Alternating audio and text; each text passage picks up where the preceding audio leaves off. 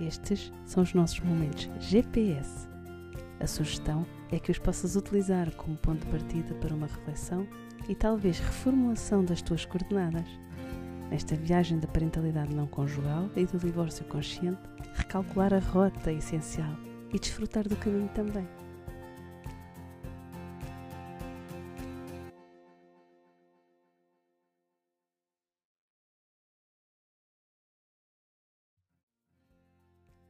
Sim, sim, sim.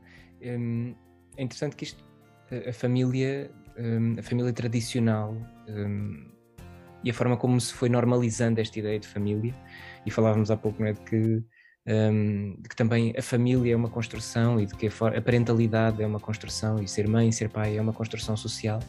Um, e é verdade, e nós vemos isso pela, pela, diversidade que, apesar de tudo, existe entre diferentes culturas, entre diferentes, um, entre diferentes tempos também históricos. E, e aquilo que nós vemos é que a família que nós conhecemos como uma família tradicional um, existia por, por, por várias razões, não é? Mas, mas existia principalmente porque existia um, um contexto cultural que, que condicionava e que favorecia muito mais a ideia da mulher como cuidadora, como um, estando presente em espaços privados, um, como tendo uma atitude mais uh, passiva. Um, e, por oposição, o homem na sociedade ocupava um, espaço de mais protagonismo público, de, uh, de provedor de, de, das necessidades da família, em termos financeiros, em termos alimentares, o que fosse. E, e isso condicionou esta construção, uh, construção, e não só construção, mas a reprodução social de, de, uma certa ideia de família. O que nós vemos agora é que há, um, felizmente, uma, uma diversidade muito maior uh, de famílias sem que se considere que se trata de uma disfunção Exato. social ou de uma disfunção familiar. E isso é muito positivo, não é? Nós termos conseguido em sociedade um, criar, um, começar a acolher socialmente uh, uma ideia mais plural de, do que é que é família, do que é que é ser pai, do que é que é ser mãe. Existe, digo isto, mas digo isto também não pretendo de vista aquilo que é a família tradicional e o peso que ela ainda tem hoje em dia na, na, nossa sociedade e o quanto muitas pessoas ainda estão muito condicionadas, conscientemente ou não, um, por estas por estas construções sociais e pela forma como elas são reproduzidas de pessoa para pessoa, de geração para geração. Portanto, há ainda hoje muitas um, muitas pessoas que acabam por ter um determinado papel na família, não necessariamente porque é de facto algo consciente que foram que foi optado, que foi discutido dentro da família, mas porque simplesmente é assim, é? é? assim que é e é assim que as coisas estão a acontecer e portanto é assim que vai ser e que remédio tenho eu e como é que podia ser diferente e estou presa ou estou preso um, a isto e a esta realidade porque isto é, pronto, isto era o meu destino e era isto que me estava reservado e não há nada que eu possa fazer para que fosse diferente. Um, não há outra, outra solução possível.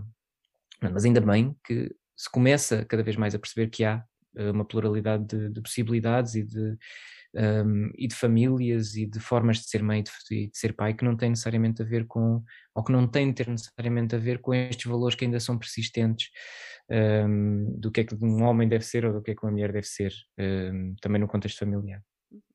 Olha, estavas a falar e surgiram duas questões. Uma delas é que é tão paradoxal, não é? Esta nossa necessidade simultânea de nos integrarmos e sentirmos iguais a todos, e portanto, daí o fazer o que é suposto, ir de encontro àquilo que são expectativas sociais. Por outro lado, a nossa necessidade de nos individualizarmos e também de respeitarmos aquilo que são as nossas questões particulares e especiais que nos tornam a cada um de nós único, não é? E às vezes conciliar essas, essas duas necessidades nem sempre é fácil. A, pluralidade abre espaço para ser um bocadinho mais confortável arranjar soluções alternativas, não é? Um, isso é, é, muito é bonito. Eu acho que estamos numa fase interessante de. Estamos numa fase de mudança, não é? Uh, se pensarmos nos no, se pensar nos meus pais, mas mais nos meus avós, isso não era uma possibilidade de todo. E nós hoje em dia já, já portanto, em duas gerações, já conseguimos ter de facto uma diversidade que não tem rigorosamente nada a ver com o que se tinha há 80 anos atrás, ou, ou menos, até 60 Sim. anos atrás. Isso abre, promete Sim. aqui muita coisa boa. Por outro lado, também está a pensar que engraçado. Outra coisa que também está a mudar além dessas ideias de, do que é que podem ser as famílias, parece-me que é o que é que podem ser as relações também. Uhum. Não só Sim. a configuração da família, e, e, que estás a falar, e que também noto isso e, e, e enche-me de esperança, não é? Uh, como as relações também, o que é que é uma relação saudável, o que é que é uma relação promissora, o que é que é uma relação bem sucedida, o que é que é uma relação onde eu quero estar ou onde já não me faz sentido estar. Um, e não propriamente como derrotas ou não, não fracassos da relação. eu julgo uhum. que isso também tem vindo a mudar. Sim, sim. E há aqui muitos diálogos em, em, entre diferentes níveis, entre o nível individual, é? entre aquilo que podemos considerar que é o nível mais social e os vários níveis que tem, que tem aqui este nível mais social, até ao nível das instituições, por exemplo, ao nível das expectativas e das, e das normas que guiam as instituições, nomeadamente, olha, os tribunais, como falávamos também há pouco, no início aqui da nossa conversa em off ainda, e de como muitas vezes há, há, há muito, há muitas destas concessões uh, que, que, prevalecem na sociedade e que são transportadas para, para, estes, para estes meios, para essas instituições e que acabam por condicionar as próprias decisões que as pessoas tomam um, ao longo da sua vida familiar, um, porque se entende que a mulher, enquanto mulher, tem responsabilidades específicas e o homem, enquanto homem, tem responsabilidades específicas, um, não porque está numa família, mas porque é um homem ou uma mulher. Um, isto às vezes é muito complicado porque é muito difícil de nós isolarmos aquilo que é a nossa vontade um, daquilo que são as, as pressões, as, os convites, por assim dizer, que a sociedade nos faz. Um, é muito difícil, sei lá, um exemplo assim muito, muito clássico, que é o de pensar, sei lá, se uma pessoa que um, faz a depilação, uma mulher faz a depilação nas pernas, faz a depilação, ou, do, ou debaixo dos braços, nas axilas, faz efetivamente porque gosta de fazer a depilação ou porque efetivamente, porque foi condicionada socialmente para isso, não consegue encarar aqueles pelos como parte do seu corpo e como beleza.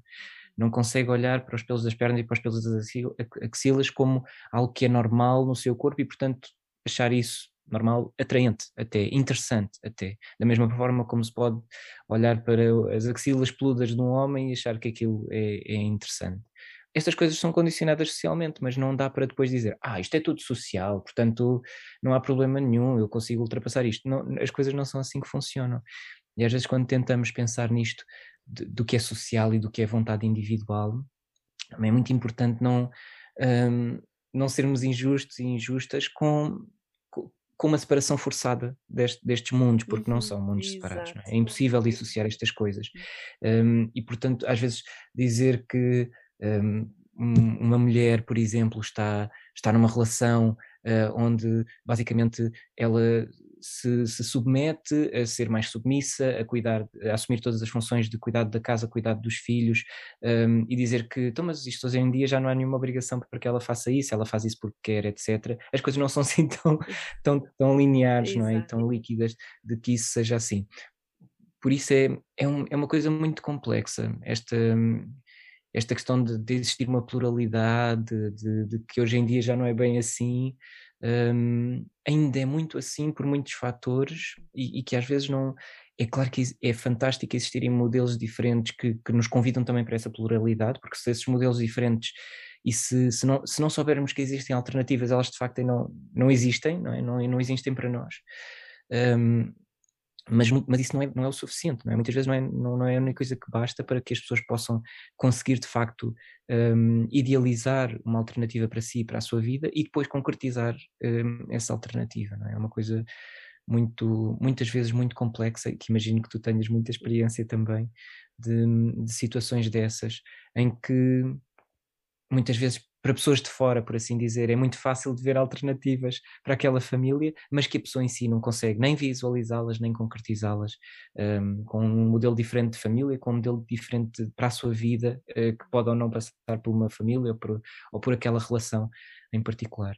E, e, e sim, por isso é, é muito é muito importante que se insista numa pluralidade e que se insista na visibilidade dessa pluralidade de relações, de famílias, de, de configurações familiares com filhos, sem filhos, etc., um, para que as pessoas possam cada vez mais um, ir integrando na sua vida à medida que vão construindo essas relações, à medida que se vão construindo a si próprias enquanto pessoas, que vão conseguindo integrando essas ideias também na, na sua, um, na sua própria construção da sua biografia.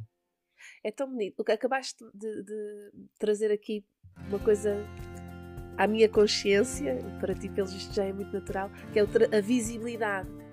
Porque de facto, se não houver visibilidade, se houver diversidade, mas que não está visível, ela vai ter muito menos impacto do ponto de vista social e de todos nós enquanto comunidade.